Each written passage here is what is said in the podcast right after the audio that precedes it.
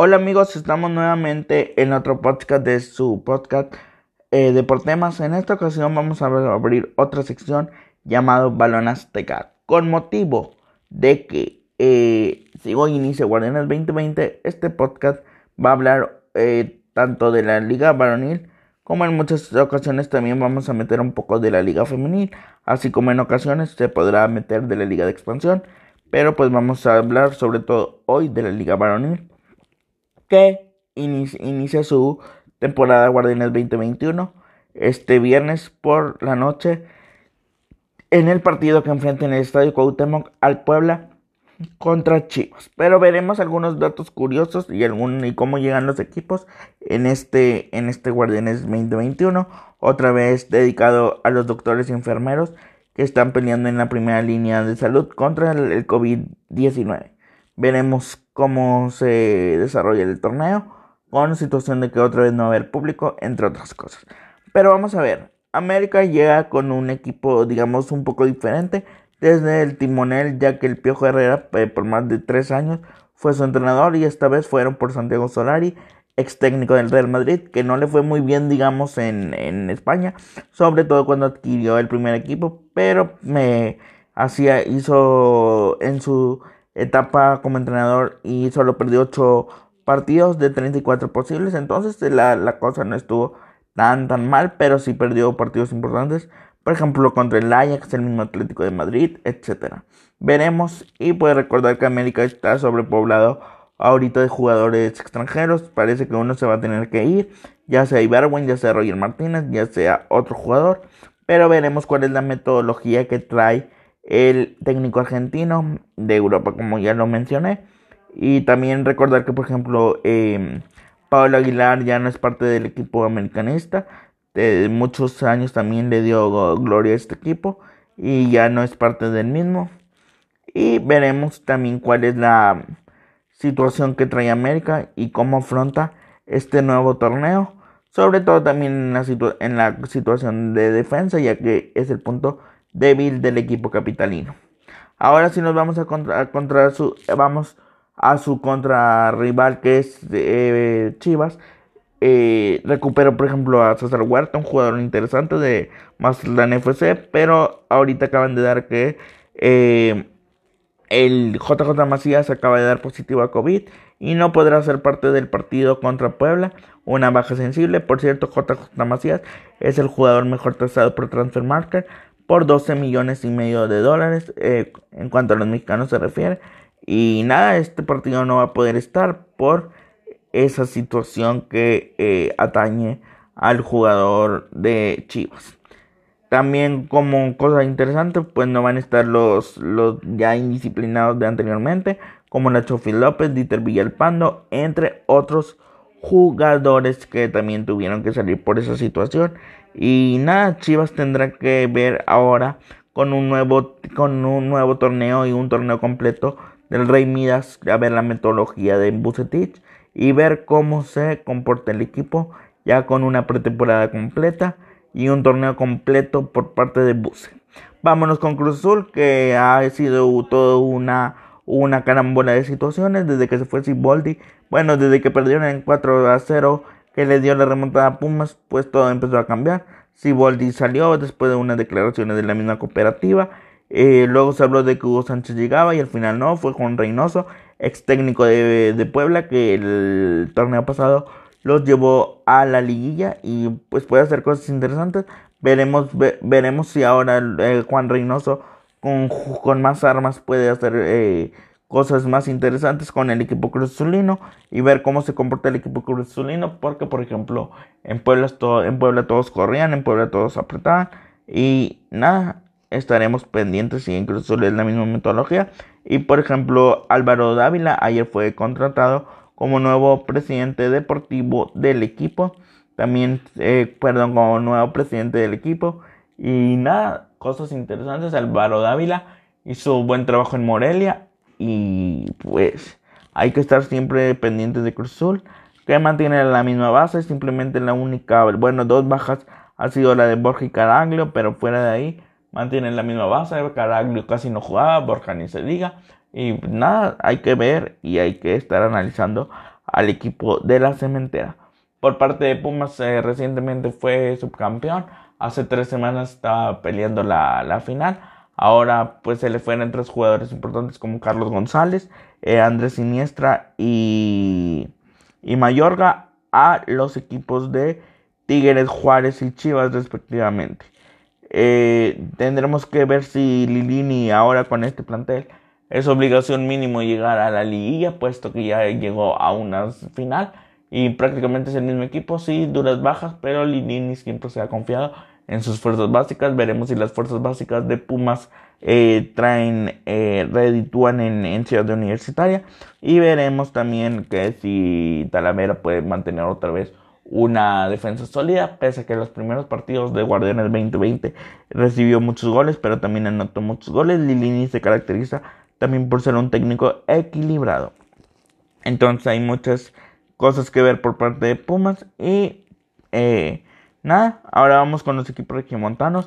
Tigres sigue creando un trabuco, pese a que se les fue recientemente Edu Vargas, el chino se la, se la rayan pero trajeron a Carlos González, como ya lo mencioné hace poco, y veremos cómo el Tuca pone a, si pone a un solo delantero o a los dos delanteros, pero el Tuca por lo regular juega un 4-3-3 con dos extremos muy abiertos y nada, veremos si los acompañan, eh, eh, si se acompañan de forma correcta el equipo, el equipo de, de Tuca. Y André Pierre puede hacer eh, buena dupla con Carlos González, eh, pero también hay que recalcar que Tigres no tiene un equipo tan completo como lo tenía hace años en el sentido de que sí sobrepobló la posición de centro delantero, pero tal vez eh, si nos vamos un poco más atrás en la media y en la defensa no tiene una plantilla tan extensa como en torneos pasados. Por parte de sus vecinos en Monterrey, eh, la llegada del Vasco Aguirre es algo importante ya que es un técnico con mucha experiencia europea y, tendremos que analizar, que, eh, que ver su, su, metodología que también va a implementar ahora con Monterrey, como el mismo caso de Solari con América.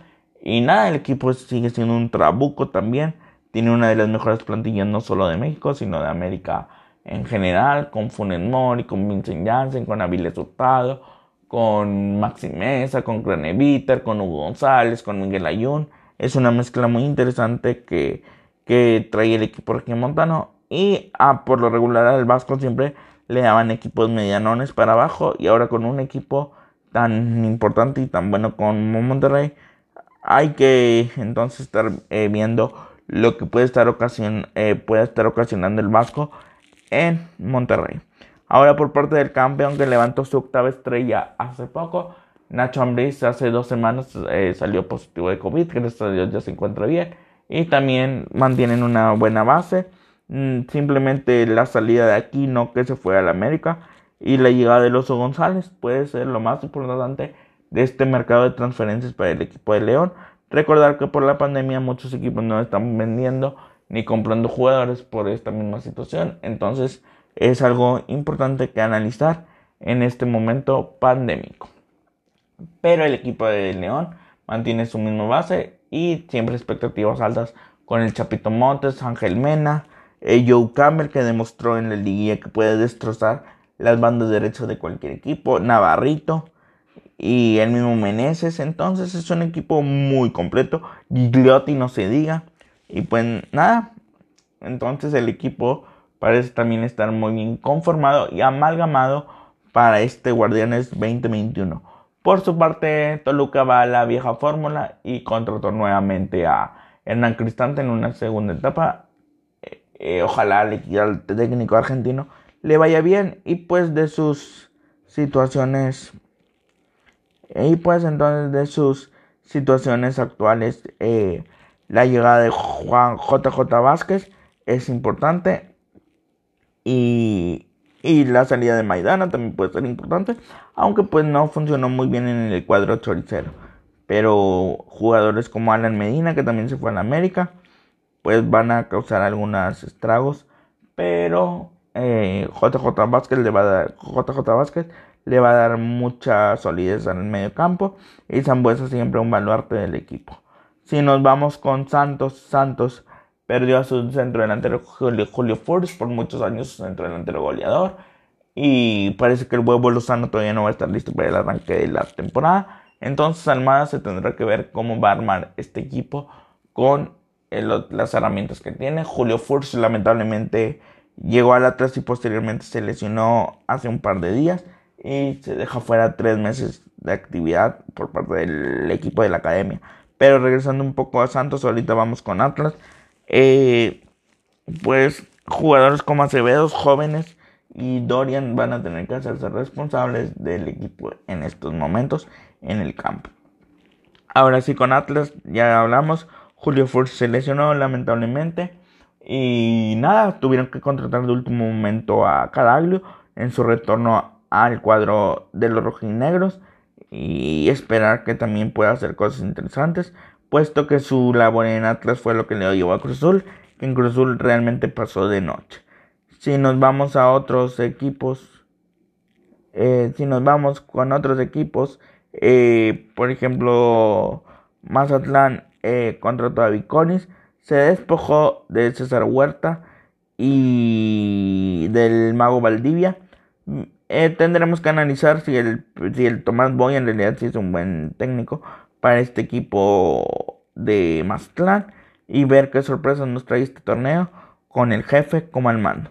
Al que me desmantelaron fue a Puebla con la salida de Angulo, de Viconis, entonces el peso va a recaer en jugadores, bueno, el mismo Reynoso, su técnico, entonces el peso va a recaer en jugadores como Armeño y, y, y Osvaldo Martínez, jugadores entre veteranos y jóvenes, y veremos si el nuevo técnico los puede hacer funcionar, que por lo regular Puebla si eh, con, con un técnico que les meta garra pueden hacer buenas cosas. Eh, por parte de, de, de Pachuca, eh, se deshicieron de Leo Fernández, este jugador, Leonardo López, perdón, este jugador que debutó en Lobos WAP en cuanto a México se refiere, y, y compraron a Mauro Quiroga en, en cuanto a eh, compraron a Mauro Quiroga como centro delantero y, y le puede dar solidez ofensivo al equipo de la Irosa. Por su parte, Ustari siempre sólido atrás y pues nada, estaremos al pendiente también lo que puede hacer Víctor Guzmán, que va a tener otro torneo completo, dadas sus situaciones anteriores, que gracias a Dios parece que ya está un poco más recuperado. Y nada, por parte de, de por parte de, de, de San Luis, en el Pasarini, Pasarini ya se el eh, que Pacerini fue contratado y jugadores como como Pasarini, el mismo Jan González, llegan a abultar el cuadro potosino en el, en el, en el Guardianes 2021. Algo interesante y veremos cómo se maneja el equipo de San Luis en esta nueva etapa. Y Necaxa en realidad fue un equipo que no se movió mucho este torneo. Pero pues va a ser interesante también ver lo que sucede en la ciudad hidrocálida. Y Tijuana, si hablamos de Tijuana, eh, se desprendió de Mauro Laines al América y contrató, por ejemplo, jugadores como, como Juan Suárez, un jugador ecuatoriano. Eh, eh, contrató a Borja, un jugador colombiano, Brian, perdón, Brian Angulo de, de Puebla entonces son jugadores interesantes que pueden ahora con, en su cancha sintética poder intentar sacar ventaja. Si vamos con Querétaro también se reforzó bien con jugadores ecuatorianos, perdón, con jugadores sudamericanos como el ecuatoriano Antonio Valencia, ex Manchester United, y el jugador uruguayo homónimo de Jonathan Dos Santos, pero este es un jugador uruguayo que con 25 años planea también hacer cosas interesantes en el fútbol mexicano. En realidad no ha habido tantas bombas, tantas situaciones, digamos, eh, que resaltar así como, wow, la bomba del año, por la situación de la pandemia que ya hemos hablado. Y nada, estaremos al pendiente de lo que suceda en, en estos Guardianes 2021. Muy interesante esta nueva temporada que va a iniciar. Y como datos curiosos, Ese es el torneo número 50 en cuanto a torneos cortos se refiere. El más ganador en estos torneos cortos ha sido Toluca con 7 títulos. El que más victorias ha tenido también ha sido Toluca con más de 300 victorias. El máximo goleador lo tiene también Toluca con José Saturnino Cardoso con 264 goles. Y el récord de imbatibilidad también lo tiene Toluca con Hernán Cristante en cuanto a minutos sin recibir gol. 756 minutos. El que más tiene puntos es, es América. El que más puntos ha sacado el que más liguillas ha sacado también es el cuadro capitalino azul crema. Entonces, nada, son números interesantes. Por cierto, cómo le va a los cuatro grandes en el, en el arranque en fecha 1 de la Liga MX en los últimos 10 torneos. Por ejemplo, América tiene 4 victorias, que perdón, 5 victorias, 4 derrotas y un solo empate en el arranque de jornada 1 de los últimos 10 torneos. Por su parte, Chivas tiene dos victorias, tres derrotas y cinco empates. Pumas es el que más ha ganado de los cuatro grandes, seis victorias, tres derrotas y un empate. Y Cruz Azul es el que menos ha perdido, con cuatro victorias, una derrota y cinco empates. Entonces todo está muy interesante, historias a ver. Para mí los cuatro favoritos siguen siendo eh, América, León, eh, Tigres y Monterrey, pese que León va a tener presión de tener que intentar que hacer un buen papel, puesto que es el actual campeón. Y, y América, pues, con incógnitas si, si, el, si Santiago Solari puede hacer cosas interesantes en el cuadro capitalino. Y los dos regiomontanos, eh, el equipo de Tigres, pese a que ya se está haciendo un poco viejo, pero sigue teniendo un trabuco. Al igual que Monterrey, pues ver si el Vasco Aguirre puede encontrarle el modo correcto a este equipo. Entonces son historias interesantes que contar. Veremos qué sucede y jornada tras jornada estaremos hablando aquí de Balón Azteca y les vuelvo a repetir, también hablaremos de un poco de fútbol femenil y fútbol de Liga de Expansión. Sigan el canal de Deportemas en YouTube con el mismo nombre, Deportemas. Eh, donde ahí se hace un pequeño análisis más extendido sobre, sobre todas estas situaciones. Simplemente que aquí por Spotify es un poco más ligero para que lo puedan eh, digerir mientras van eh, haciendo ejercicio, trabajando, no sé, conduciendo. Por eso a veces hablo un poco más rápido para que esto no se haga tan tedioso. Muchas gracias por su atención. Mi nombre fue Rodrigo Cantos Cervantes y nos estaremos escuchando hasta la próxima. Dios los bendiga y que tengan un buen día.